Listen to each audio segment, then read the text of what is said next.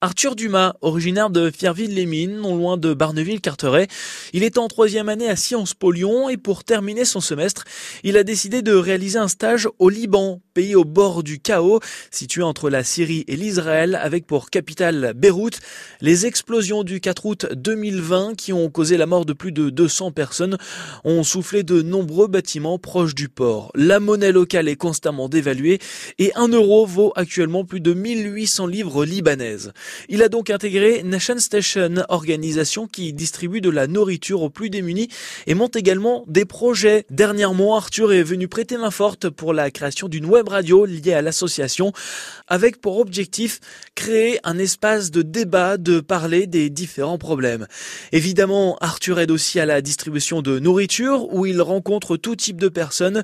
Au Liban, tout le monde est dans le besoin. Grâce à cette association Nation Station et cette web radio, Arthur se sent utile. Son statut est différent des Libanais. Avec ses devises françaises, il est plutôt riche. Alors venir en aide à la population était pour lui logique.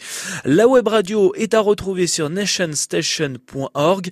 La radio fête ses 100 ans et nous voyons encore l'intérêt de ce média, cet espace de parole.